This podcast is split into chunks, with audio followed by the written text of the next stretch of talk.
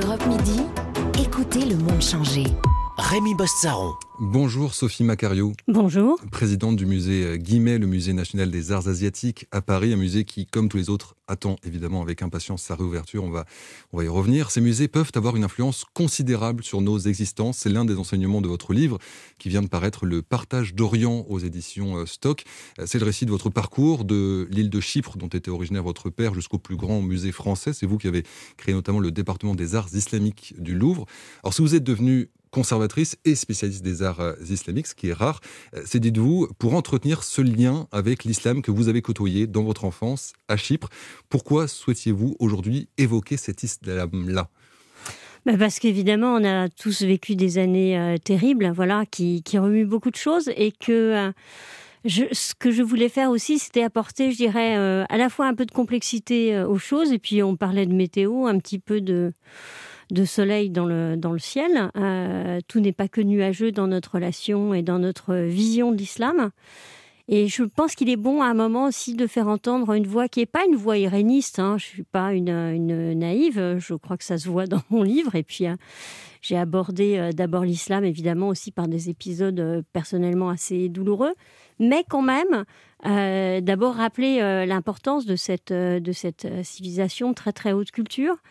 Euh, dire que euh, nous avons voulu, nous, dans les musées français, depuis longtemps, hein, lui donner toute sa place. Et moi, je crois que si vous voulez, il faut continuer à aller vers, euh, je dirais, le bon grain, c'est-à-dire tous ceux qui, au contraire, sont prêts à construire, et ils sont très nombreux. Et souvent, ils sont les plus invisibles. tous ceux qui ont envie de construire un dialogue, justement, et qui ont envie de construire tous ensemble. Oui, c'est un islam avec lequel on pouvait dialoguer, avec, auquel vous aviez accès. Vous, par exemple, vous parliez de votre euh, expérience à Chypre, vous étiez ébloui parce que vous voyez mm. enfant, vous avez accès à un islam qui vous a ébloui, c'était possible? Oui, oui, bah, je raconte cette scène euh, effectivement assez euh, fondatrice dans, mon, dans mes souvenirs de mon père qui m'emmène dans un lieu assez extraordinaire près de Larnaca à Chypre, donc une île où il y a à la fois une communauté grecque et turque et qui vivaient ensemble jusqu'à l'invasion turque de 1974. Il m'emmène dans ce qu'on appelle un donc une sorte de couvent, si vous voulez, de derviches tourneurs. Et c'était pas un spectacle, c'était vraiment une cérémonie euh, religieuse. Et toute petite fille, enfin j'avais 7 euh, ans, euh, j'assiste à ça et j'en ai gardé un souvenir évidemment totalement extraordinaire. Et j'utilise cette expression un peu paradoxale dans mon livre, je dis c'était mon baptême d'islam. Oui. Alors justement, ce, baptême d'islam vous a mené à devenir euh, spécialiste des arts islamiques, à notamment au Louvre ouvrir ce département de, l'art islamique. C'était en 2012, ça a été un immense succès euh, immédiat, mais vous exprimez un regret dans, ce livre. Vous dites, si on avait touché un public encore plus large à ce moment-là, entre 2012 et 2015, 2015 euh, parce qu'on parle des attentats qui, qui surviennent à ce moment-là, vous dites peut-être qu'on aurait pu changer quelque chose grâce au musée. Oui, d'abord, je crois à la force des musées.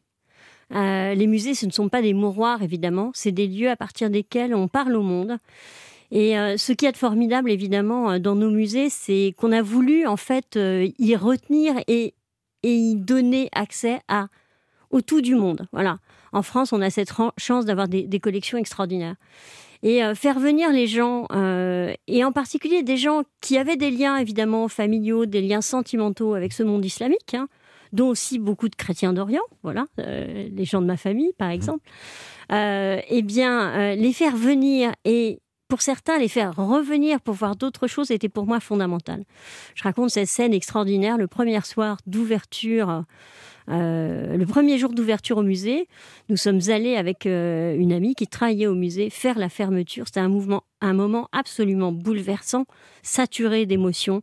Euh, que j'ai partagé avec les agents de surveillance, en particulier du musée, qui me disaient Savez, Madame Macariou, les gens viennent vers nous et nous disent merci. Donc c'était vraiment un moment très fort. Et je me disais ces mamans, qui beaucoup n'avaient jamais passé le seuil d'un musée, qui venaient avec leurs enfants, qui étaient extrêmement fiers, qui se faisaient photographier devant l'affiche qui, avait pour slogan L'islam rayonne au Louvre. C'était à nous de faire le travail, je dis nous, musée, hmm. pour qu'elles reviennent voir d'autres choses, qu'elles découvrent la Joconde. Vous voyez, on est tous, de temps en temps, il faut le dire, un peu gavés dans les musées, en ce sens que nous sommes habitués presque à un public facile dans euh, une ville euh, qui est la ville la plus touristique du monde, etc. Il faut faire ce travail pour dire aux gens en fait que toute cette histoire et cette histoire qu'au départ ils ne prennent pas pour la leur est aussi la leur et que la grandeur justement de notre pays c'est de leur offrir tout ça et c'est extraordinaire. Vous dites, mon combat, c'est celui toujours de l'intelligence. Est-ce que l'intelligence est une arme assez forte face à la violence Oui, bien sûr. Alors si on reprend le sens exact de l'intelligence, ça veut dire quoi? Ça veut dire faire des liens, établir des liens. Alors je crois absolument à l'intelligence, euh, voilà, contre l'obscurantisme, et je crois à l'islam contre l'islamisme. Et cet islam que vous prenez, vous, que vous souhaitez mettre en valeur, vous pensez qu'il peut prendre le dessus encore aujourd'hui? Oui, je crois. Bah, c'est aussi euh, le sens, évidemment, euh, des débats assez passionnés autour de la loi sur le séparatisme, comme vous savez. Et je crois que c'est euh, la tentative de prendre ce chemin assez, assez étroit, il faut le dire, hein, et difficile à trouver, où à la fois on n'est pas dans une naïveté à l'égard des choses, mais en même temps, on y va avec volontarisme, avec énergie.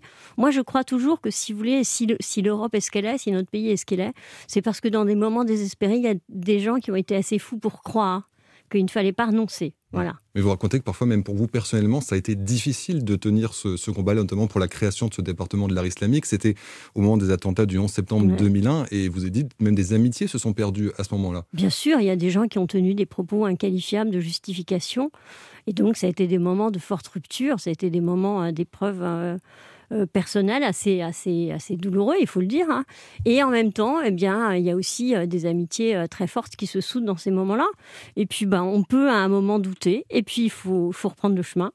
Et aujourd'hui, vous vous inquiétez, par exemple, pour un pays comme la Turquie. Euh, vous dites que vous avez aussi des liens très, très forts. La Turquie de Recep euh, Erdogan, le, sort fait à, Sainte-Sophie, ça ne va pas dans le bon sens, là. Sainte-Sophie, ça, ça va une Cora. Le sort fait, euh, je dirais, à beaucoup de gens. Hein. tant de gens qui ont perdu leur travail, qui sont privés de leur passeport. beaucoup, beaucoup d'intellectuels turcs qui sont dans des situations très difficiles. C'est un pays où on met malheureusement énormément en prison. Beaucoup de journalistes, comme vous le savez, en prison. beaucoup d'intellectuels en prison. Donc oui, il faut pas, hein, il, faut, toujours être du côté, je dirais, de, ceux qui vont en fait euh, euh, nous ouvrir quand même un chemin plus, plus lumineux. Et bon, on, l'est. Euh, on s'est beaucoup porté aussi aux côtés, par exemple, du bâtonnier d'Istanbul qui avait été mis en, prison. Voilà. Et il faut pas désespérer. La culture, c'est aussi ce qui sert à continuer à se parler quand, si vous voulez, sur presque tout le reste est brouillé. Voilà. ça, c'est fondamental. Et c'est toujours donc le pari de l'intelligence, on le comprend, fondamental, la, culture, l'accès au musée. C'est dans l'actualité évidemment, puisque c'est une priorité du gouvernement, a priori, pour la, la mi-mai, la réouverture de vos euh, établissements.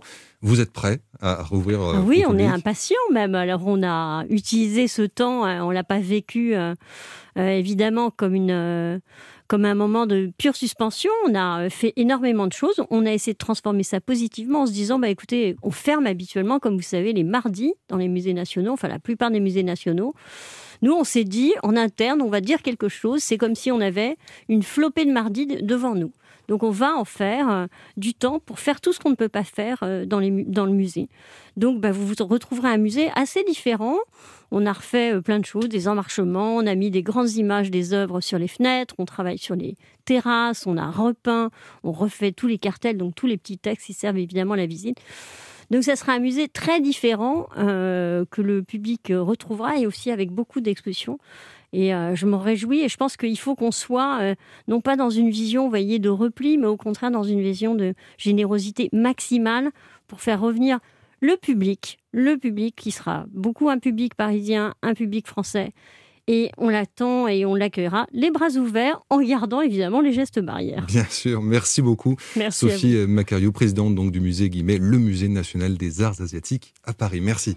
Europe Midi, Rémi Bossaro. Dans un instant, vous retrouvez évidemment le journal avec Christophe Lamar et ensuite le rendez-vous habituel et très apprécié avec La France Bouge.